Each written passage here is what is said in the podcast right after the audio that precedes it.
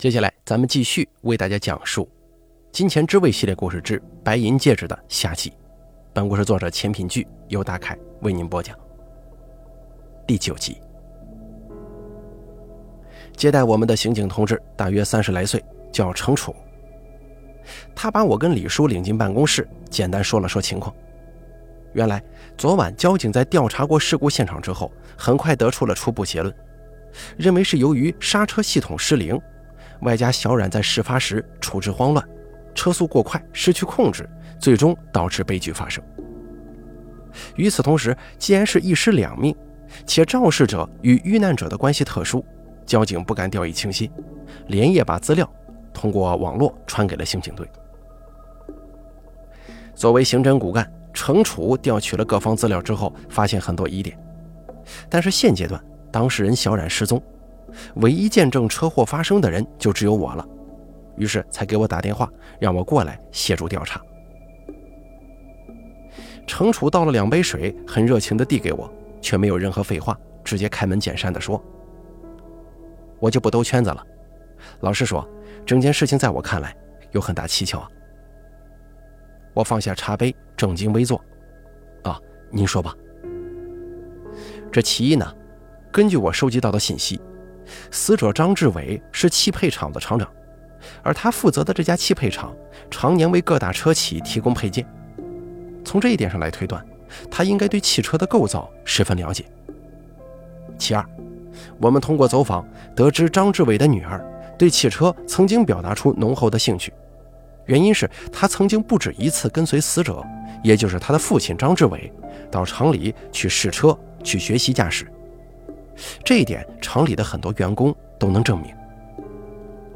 这其三嘛，交警同志经过调查，发现车祸的主要原因是由于刹车系统失灵。在对事故车辆进行拆解之后，发现有一根刹车线是刚换的，比其余的线路要新。但另一方面，我们调取了张志伟的车辆维修记录，显示他在发生事故的三天前，刚在自家修理厂里对车辆进行检修。而且没有发现任何故障问题，也没有更换过任何汽车配件。说到这儿，程楚顿了顿，眯起沉着的双眼，直直地看向我。那么问题就出现了：这根刹车线的成色为什么会比其余的线路要新呢？肇事者小冉并非刚刚拿到驾照，他有过很多次驾驶经历，所开的车辆也是同一辆车。在这种前提之下，我个人认为。他在面对事故发生的时候，不会太过出现处置慌乱的情况，并且当时还是一条平整的直线路段，也有路灯，并不存在道路崎岖或者光线受阻的额外因素啊。听他一口气说完，我整个人愣住了。虽然程楚没有把话挑明，但是我已经听出他意有所指，或者说他想旁敲侧击地告诉我，小冉作为肇事者。目前看来很有问题。意识到这一点之后，我情不自禁地握起拳头，试探着问程楚：“那现在有没有确凿证据呢？”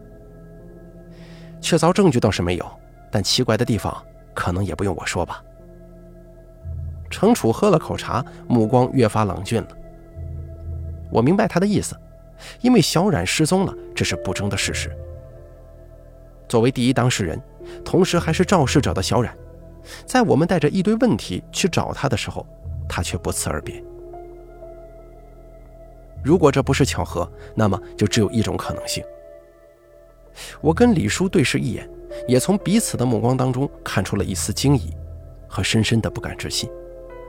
因为一旦坐实了某些证据，能够证明整场车祸并非意外事故，那么整件事情的性质可就完全不一样了。想到这儿，我站起身对程楚说：“实不相瞒，我可能找到了一些关键信息。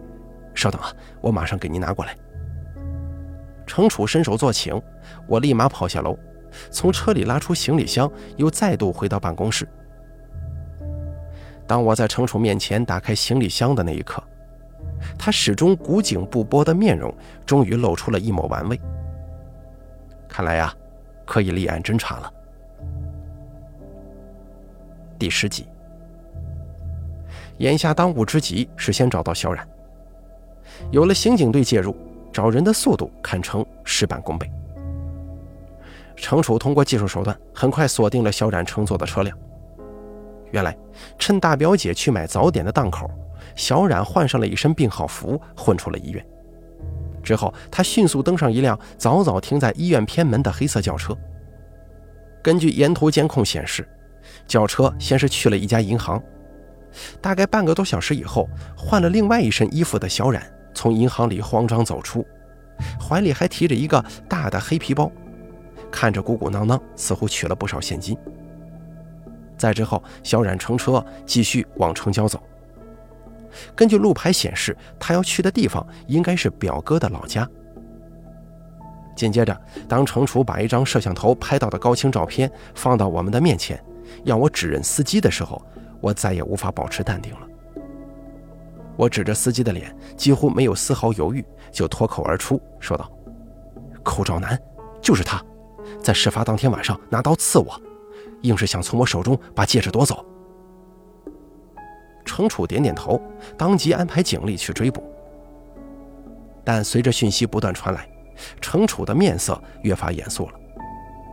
最终，他挂断电话，眼神冷峻地看着我说：“你得跟我走一趟。”我不免担心地问道：“怎么了？”我们的民警成功截停轿车，但是发生意外情况了。你表侄女小冉。被那个司机劫持了。什么？那他们现在在哪儿？在跨江大桥上。歹徒威胁我们，如果不放他走，就杀了小冉。我刚刚联系了负责谈判的同志，说歹徒还提出了一个要求。什么要求？程楚指着我，表情凝重地说：“他指名道姓，要见你。”第十一集。程楚开车带我跟李叔迅速赶往江边。到达跨江大桥以后，只见救护车、警车、消防车全部部署到位，连打捞队也准备妥当，整个桥面实施了交通管制，所有人蓄势待发，同时望向桥梁最高点的两个人。现场的气氛十分紧张，使人不觉心跳加速。如此严肃的大阵仗。以往我只在新闻或者电影里见过，如今亲身参与，而且是作为主要人员与歹徒谈判，竟然令我产生一种极不真实的错觉。很快，警方给我穿戴救生衣和安全绳索，顺便讲解现场的大概情况。我一边听一边连续深呼吸，尽量平复紧张的情绪。站在桥下，我这才看清，原来啊，跟我预想的不一样。桥的顶梁上应该是为了便于维修，设置了向上攀登的阶梯跟防护栏。目前歹徒跟小冉正是站在最顶端的平台上，四周都有一定的保护措施。但即便如此，防护栏要比腰部稍矮，动作幅度一大，分分钟有掉到江里的危险。程楚这个时候给我鼓劲儿：“你不要紧张，就捋着桥的顶梁往上爬。”尽量不要往下看。放心吧，我我不恐高。我笑了笑说：“好，那就行。不过我还得提醒你，一定要尽量稳住劫匪的情绪，其他的交给我们。好吧。”我转过身，扶着护栏，亦步亦趋地往上走。可是走到一半的时候，我往下看了一眼，突然有些后悔，话说早了。江水之汹涌，在高处看尤为惊心呢。但是眼前小冉的安危胜过一切，我只好暗自壮胆，继续往上爬。等我终于来到距离小冉大约二十米处的地方，负责接应的两名消防员跟谈判民警给我固定了安全绳索，之后在程楚的授意之下让开了位置。我鼓起勇气，尽可能抓稳，不断接近已在视线范围内的小冉。这个时候，前方突然传来口罩男的惊叫：“别过来！”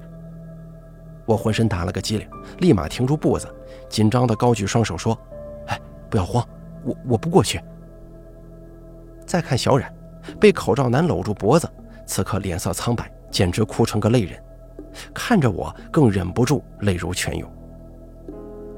我朝他点点头，尽量用眼神安抚他的情绪。可是毫无征兆，口罩男突然朝我叫了一声：“说什么？”我以为是我听错了，不由得瞪大双眼。随即，他一把扯下口罩。等我看清楚他的长相的时候，我他妈整个人都傻了。阿聪！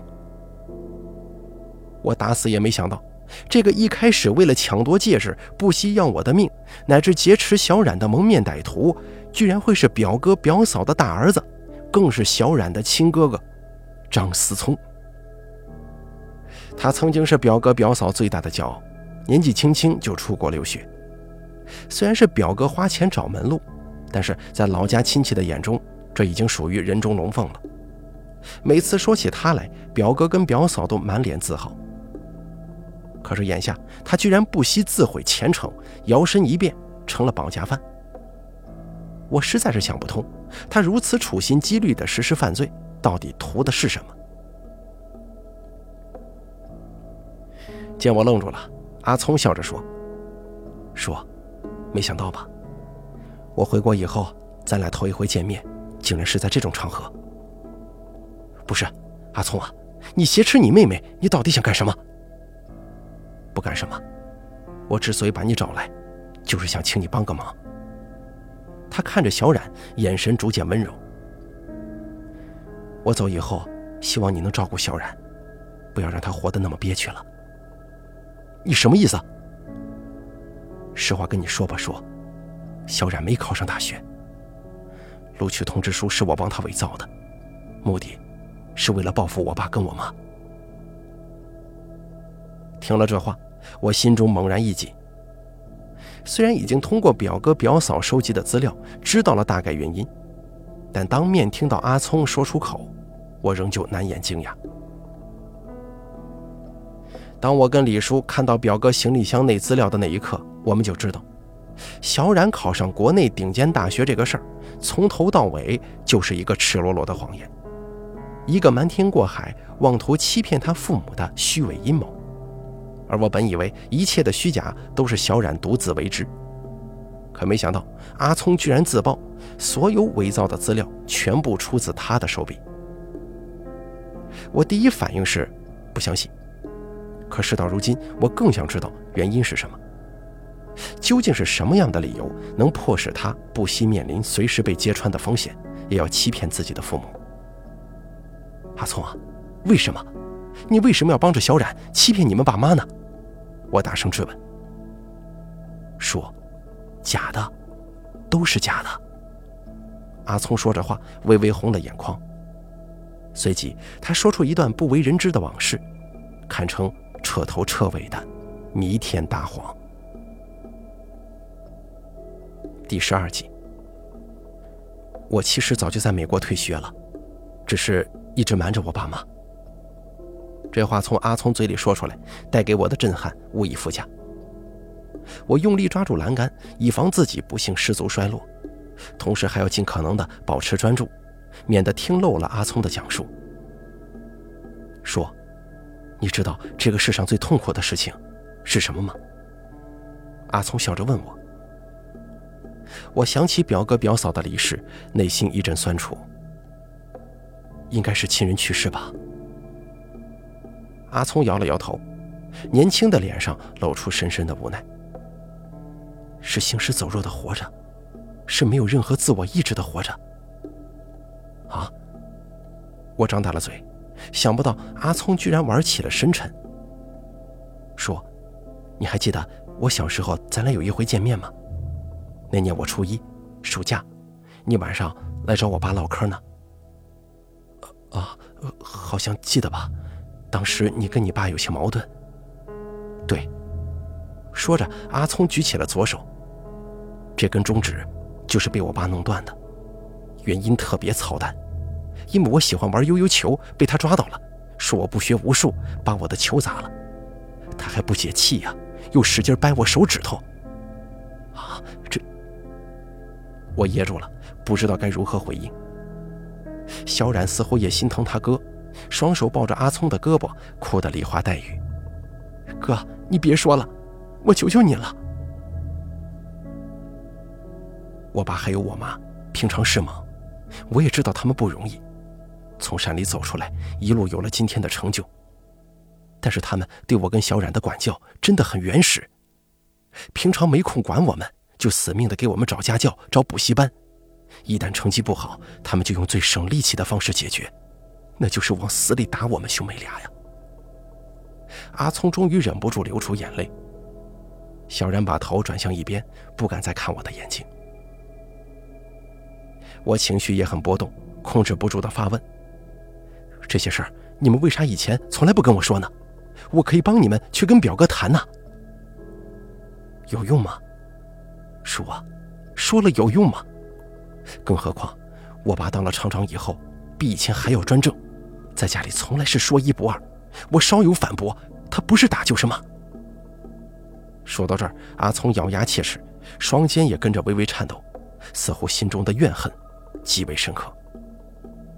所以我早就受不了了，一直想逃脱这种变态的生活。但是机缘巧合之下，我找到了一个既能让爸妈满意，我又不用学习过得轻松的方法。我看着得意的阿聪愣了愣：“什么方法？”有一回期中考试，因为成绩太差，害怕被我爸打。干脆一不做二不休，伪造了一份成绩单。结果您猜怎么着啊？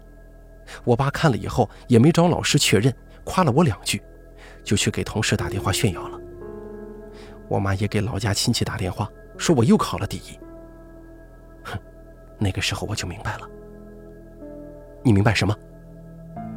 他们两口子在乎的从来不是我的未来，他们在乎的是自己的面子。说到这儿，阿聪微微眯起双眼，满脸阴狠。因为他们自己出身不好，他们曾经被人看不起，所以他们把这种屈辱转嫁到自己子女身上。一旦子女成绩不好，他们就失去了炫耀的资本。反过来，一旦考得好，他们逢人就夸。这种骨子里的自卑，这种虚伪的骄傲，正是导致我跟妹妹不幸的源泉。我努了努嘴，想说些什么。却发现任何语言此刻都略显苍白。阿聪低头看了看小冉，又抬起头来。所以我极其痛恨他们所谓对我好的安排，尤其是去美国留学，本来也不是我的个人意愿，完全是被我爸连打带骂逼着去的。所以到美国没多久，我就瞒着爸妈直接退学了。但我也没那么傻。我频繁地发各种朋友圈，营造出我在美国读书学习很快乐的假象。正好我爸我妈顾及我妹的学业，没过多久，他们就不再过问我的生活。可是我万万没想到，他们居然把对我的那一套变本加厉的用来对付我妹妹。那你在美国不上学，这一年到底在干什么？我，我当然是长见识，反正去都去了。拿着我爸给的二十万，有钱有时间，为什么不能去更广阔的世界看看呀？后来虽然钱花完了，但我还是找到一家汽修厂，偶尔做兼职，活得也不差。可是我怎么记得，表哥表嫂有一回去美国找你，你是怎么让自己没露馅的？这太简单了，只要你有钱，再认识几个当地的朋友，糊弄两个没见过世面的土包子，还不简单吗？阿聪丝毫不掩饰自己的得意，仿佛十分享受这一刻。所以，当萧然打电话给我，哭诉爸妈对他的虐待，哭诉自己心理压力太大，很害怕考不好，他还说自己一点也不喜欢学习，感觉就好像是爸妈的工具，之所以活着，只不过是为了完成他们的任务。当时，他甚至产生了轻生的念头。阿聪低下头，满脸怜爱地看着小冉。后者抬起头来，不受控制的泪如泉涌。听着小冉在电话里哭，我就想起了曾经的自己，那种屈辱、愤恨，我一辈子都忘不掉，甚至比以前更加痛恨我爸妈。于是我绞尽脑汁，用尽所有手段帮助小冉脱离苦海。我不仅找人帮他伪造了高考成绩，还伪造了录取通知书。我所做的一切，目的只有一个，就是为了让那两个虚伪自大的人，活在一个悲哀的梦里。听了这话，我无法形容此刻的心情。要说震惊，已经震惊的有些麻木了。非要形容的话，我只能说，对阿聪，这个我印象里学习优异的乖小孩，我竟然对他产生了些许的恐惧。如此精心编排的谎言是如何被表哥表嫂揭穿的？我早已在表哥的行李箱当中找到了答案。细细想来，好像一切的因果轮回，命中早就注定了。第十三集，纸终究是包不住火的。前不久，表嫂机缘巧合之下偶遇小冉的高中班主任，一番亲切攀谈之后，表嫂却从班主任口中听到了截然不同的事实。小冉竟然高考失利，非但没能考上理想中的大学，反而名落孙山。得知真相的那一刹那，表嫂完全无法接受，但是她没有直接找小冉对质，反而先把此事告诉了表哥。表哥也很震惊，很愤怒。随后，二人通过各种途径确认了班主任所言非虚，小冉的确没考上大学，而他的录取通知书果真是伪造的。但此时，表哥已经广而告之，人人都知道表哥的小女儿考上了国内的顶尖大学。如果告知众人真相，那无疑会让表哥表嫂颜面扫地呀。与此同时，阿聪以学校放假回家探亲的名义回国了。此时，表哥表嫂并不知道，小冉之所以能够瞒天过海，全是拜阿聪所赐。再将小冉的事情向阿聪全盘托出。并寻求阿聪的协助。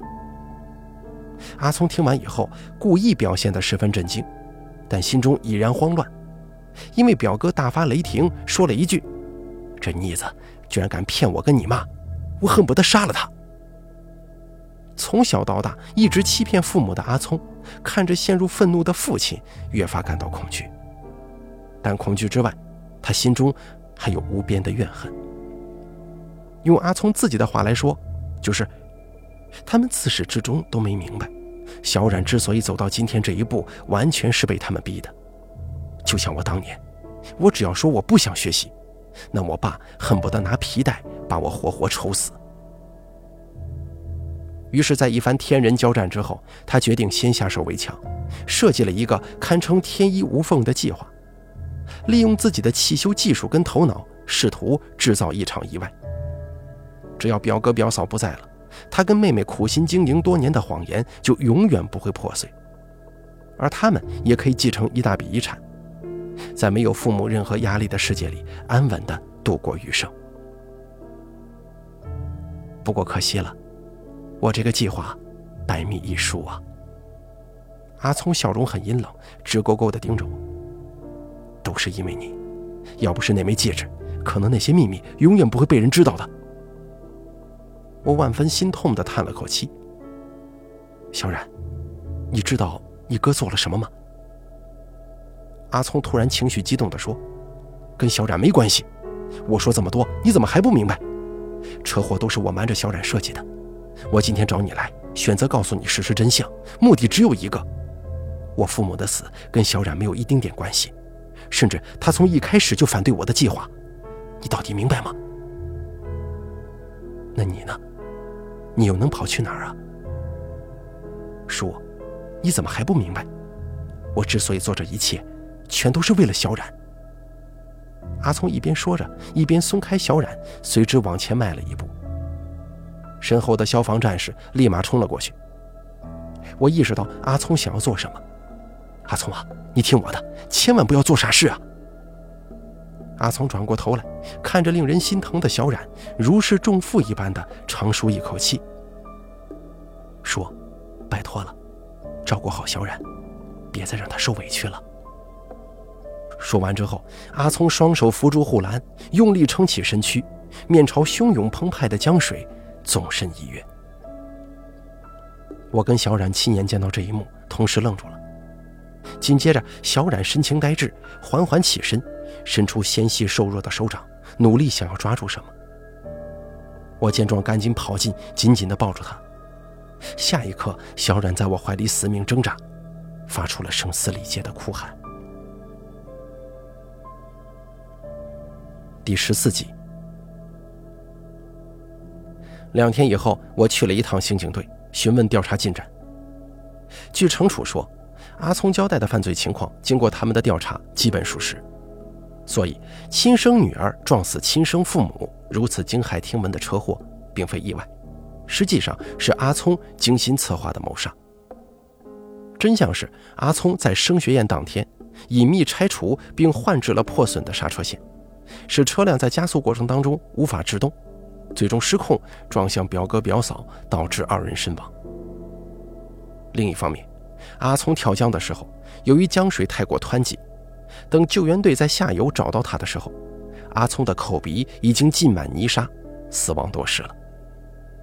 但是还有一件事情需要确定，就是阿聪所说的，去了美国以后并没上学，而是到一家汽修厂打工。我问程楚，为什么还要确认这件事情？程楚却卖起了关子，说暂时还在调查当中，有进展会随时通知我们。之后，我告别了程楚，怀着沉痛的心情去参加表哥表嫂的葬礼。而小冉因为受到强烈的刺激，状况很差，医生担心如果让他参加葬礼，可能会导致精神状态更加糟糕。于是我们听从了医生的建议，没有告诉小冉，葬礼之后一切从简。三舅跟舅妈，也就是表哥的父母，因为无法承受失去儿子儿媳乃至长孙是杀人凶手的痛苦，近乎一夜之间白头。舅妈更是一病不起，只有三舅勉强支撑着，来送表哥表嫂最后一程。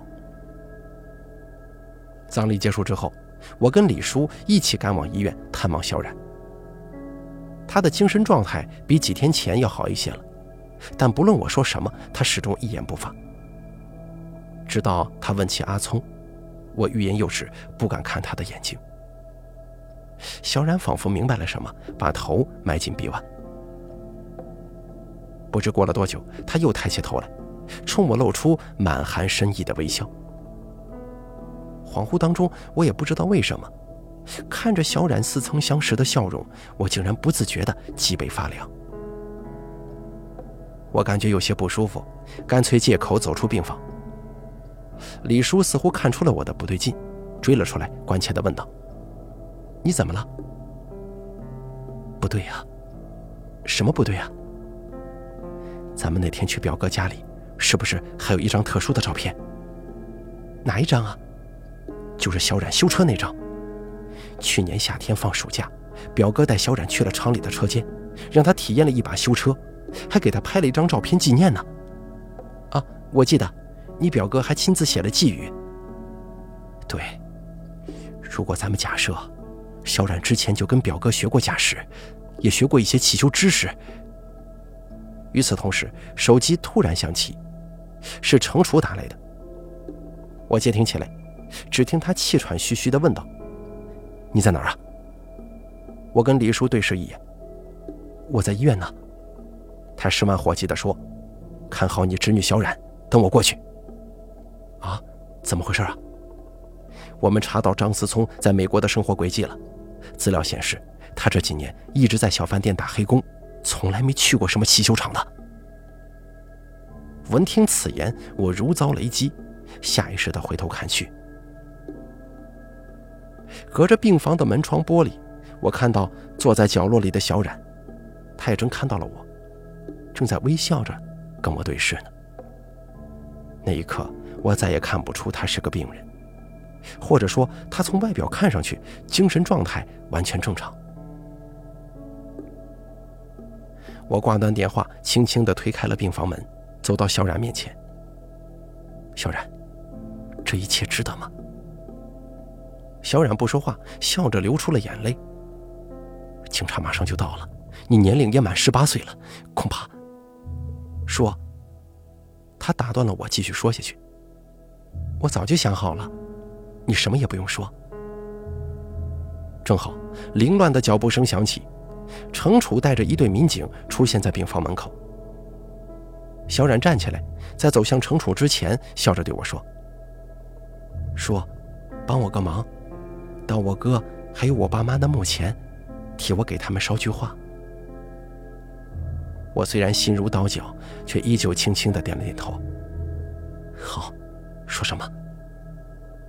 小冉眼角滑出一滴晶莹泪珠，她随之转过身，仿佛用尽了全身的力气，轻声呢喃。她只说了三个字：“对不起。”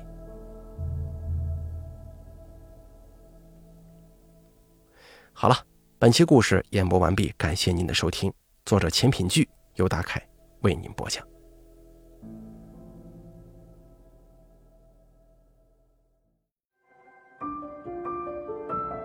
本期故事演播完毕。想要了解大凯更多的精彩内容，敬请关注微信公众账号“大凯说”。感谢您的收听。